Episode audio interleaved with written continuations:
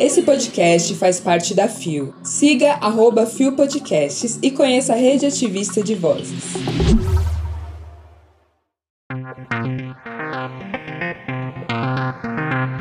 Conheça a Casa Amiga. Pesquisa revela aspectos positivos e desafios de LGBTQIA, em viagens. Ratinho será processado por homofobia terça-feira, 27 de junho de 2023. Olá, eu sou o GG e este é mais um Bom Dia Bicha. Levanta, viada, vamos assim! O seu podcast diário de notícias sobre as comunidades LGBT QIAP+. Seis e ônibus. Deu no CNN Brasil. Acolhimento de refugiados LGBTQIA, deve ser mais humanizado, diz especialista. Publicado em 20 de junho de 2023 por Amanda Garcia. O último dia 20 de junho marcou o Dia Mundial do Refugiado. A Casa Amiga, entidade localizada em Manaus que recebe tanto estrangeiros quanto brasileiros LGBTQIA, trabalha há quatro anos e meio com este público. Karen Arruda, que é diretora-presidente da organização, acredita que há espaço para humanizar o processo de acolhimento. Todas as pessoas refugiadas que recebemos sofreram algum tipo de LGBTfobia no percurso dentro do nosso país, disse a CNN Rádio rádio no CNN Plural. Uma questão importante nesse sentido é o nome social. Quando a pessoa chega em Manaus, precisa rever a documentação para solicitar o refúgio. A especialista conta que na Casa Amiga, a maior parte dos refugiados é composta por pessoas jovens, entre 18 e 25 anos, mulheres trans ou homens gays. O Brasil é um país um pouco mais livre do que outros da América Latina. Defendeu. Segundo ela, os refugiados experimentam a liberdade aqui e demoram a entender que podem ser quem são 24 horas por dia. O trabalho que a Casa Amiga realiza é realmente especial. Já foram mais de 200 pessoas ajudadas por elas e é sobre acolhimento em todos os sentidos, né? Exatamente.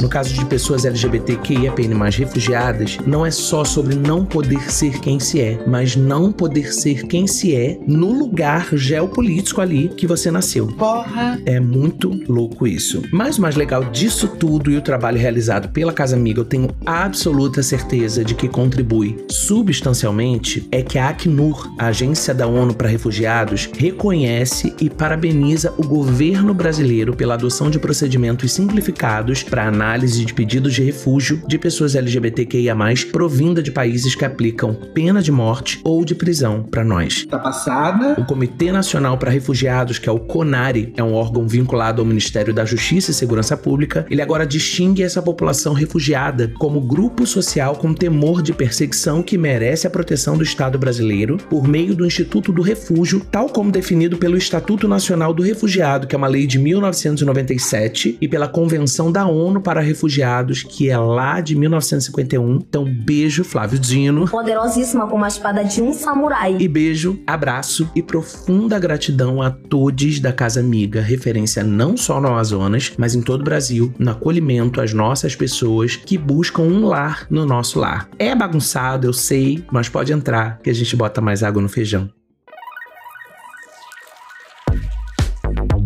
Deu no Gay Blog.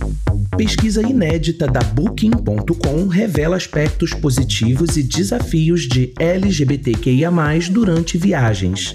Publicado em 22 de junho de 2023 por Victor Miller a Booking.com divulgou dados inéditos da mais extensa pesquisa de viagens LGBTQIA, já realizada pela empresa. Conduzido com mais de 11 mil entrevistados em 27 mercados, incluindo o Brasil, o estudo destacou, por exemplo, que 84% dos brasileiros LGBTQIA, sentem que sua experiência em ser da comunidade os torna mais confiantes como viajantes, em vez de se sentirem receosos ou inseguros. A pesquisa também revelou que 85% dos brasileiros LGBTQIA+, experimentaram alguma forma de experiência positiva em suas viagens e aponta quais destinos são os mais inclusivos e acolhedores para pessoas da comunidade LGBTQ+, de acordo com a experiência dos entrevistados. Com base nas recomendações, os destinos mais LGBTQ+ friendly em todo o mundo são Kyoto, Japão, Nice, França, Chiang Mai, Tailândia, Puerto Vallarta, México, Ghent, Bélgica, Las Vegas, Estados Unidos, Ottawa, Canadá, Amsterdã, Holanda e Bariloche, Argentina. Embora a orientação e informações sobre os arredores durante o check-in em uma acomodação sejam comuns, 42%,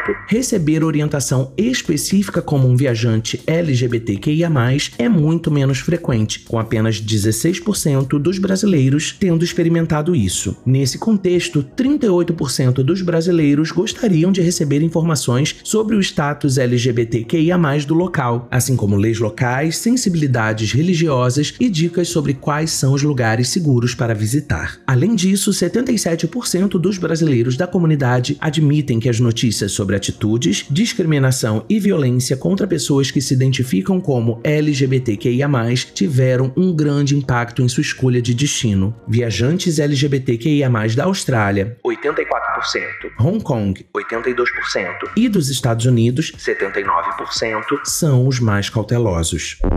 Eu achei ótima essa pesquisa, eu também sinto falta de recomendações mais personalizadas nos hotéis. Seria lindo, né, a gente ter dica de locais LGBT friendly quando a gente chega no lugar. But, e eu meti um but aqui pra dar uma variada, porque tem sempre um mais, né? É, gata. Eu mesmo que sou super privilegiado em termos de renda, só saí do Brasil pra ir em Buenos Aires e no Paraguai, mas esse não conta porque eu era uma gay mirim, fui com a minha mãe, que era uma bombeira. Nice, só conheço a manicure da minha mãe. Mona. Bariloche, pra mim, é um motel que tem na Avenida Brasil, altura ali de Realengo.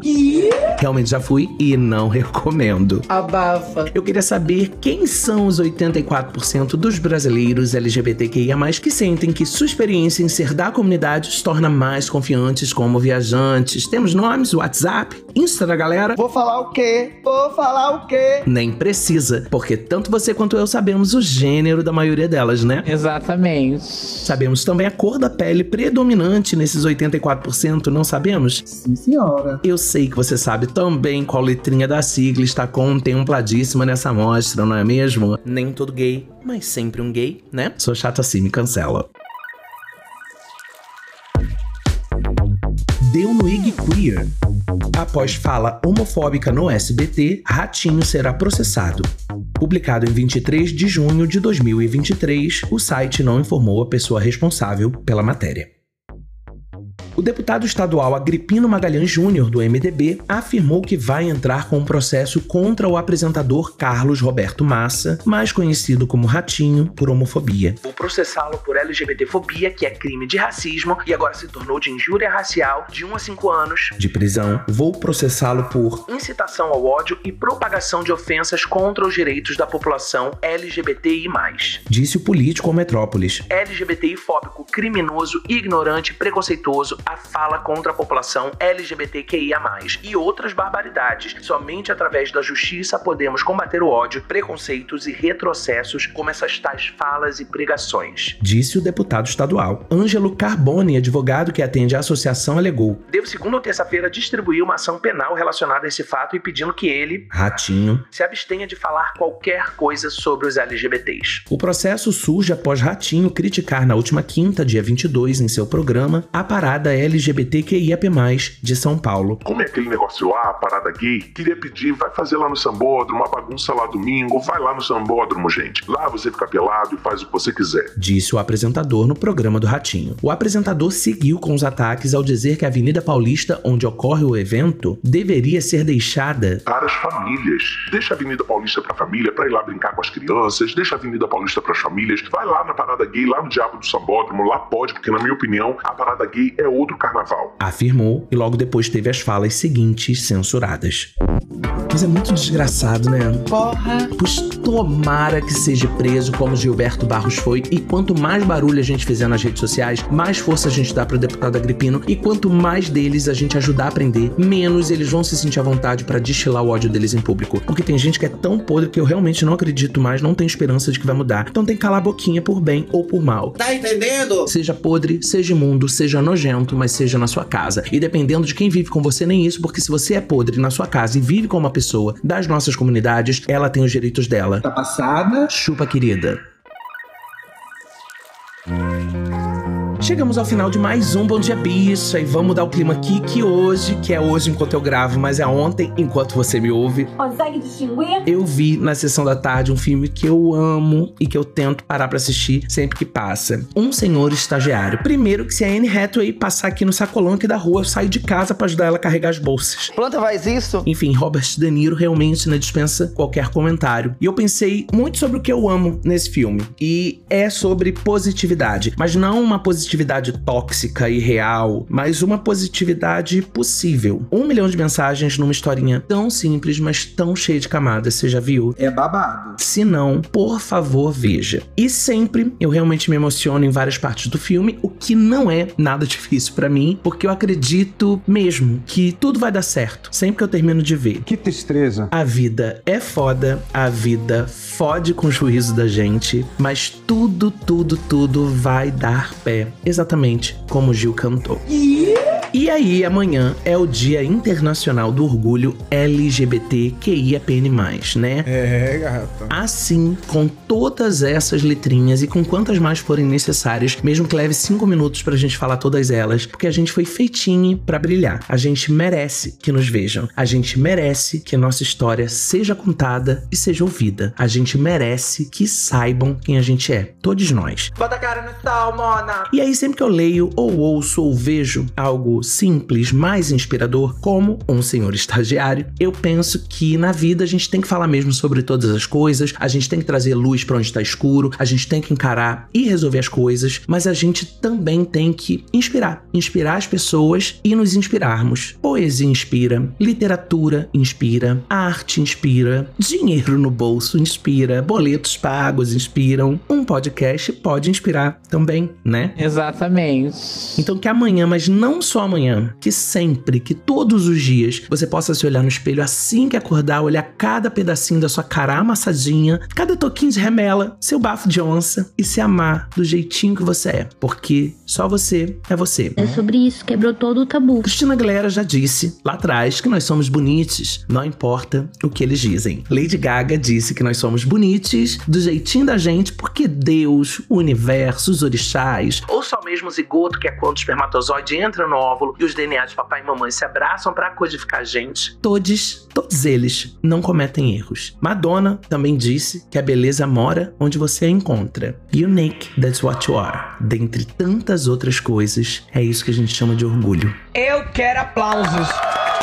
O Bom Dia Bicha tem identidade visual, edição e produção de Rod Gomes, idealização de GG, eu mesmo, pesquisa e roteiro de Zé Henrique Freitas, que também apresenta juntamente com Bia Carmo, Gabi Van, GG, Isa Potter, Lua Manzano e Rod Gomes. O programa integra a Fio Podcasts. Conheça os outros programas da rede ativista de vozes. E não deixe de nos visitar e de nos seguir nas nossas redes sociais. Os links para as redes e para as matérias que você ouviu neste episódio estão na descrição. E amanhã a gente começa o Dia Internacional do Orgulho LGBTQIAPN+, celebrando com a nossa lua favorita, Lua Manzano, a partir das 6 da manhã. Que delícia. E eu sigo celebrando quase todos os dias no arroba GG underline real oficial no Twitter e no Instagram, no ggcomg.com.br no Blue Sky, trabalhando a autoestima e o amor próprio, que são cambaleantes por aqui, mas estão aqui, a gente vai se ajudando. Brota, vambora. Obrigado sempre, sempre, sempre por estar aqui comigo e por ter vindo até aqui neste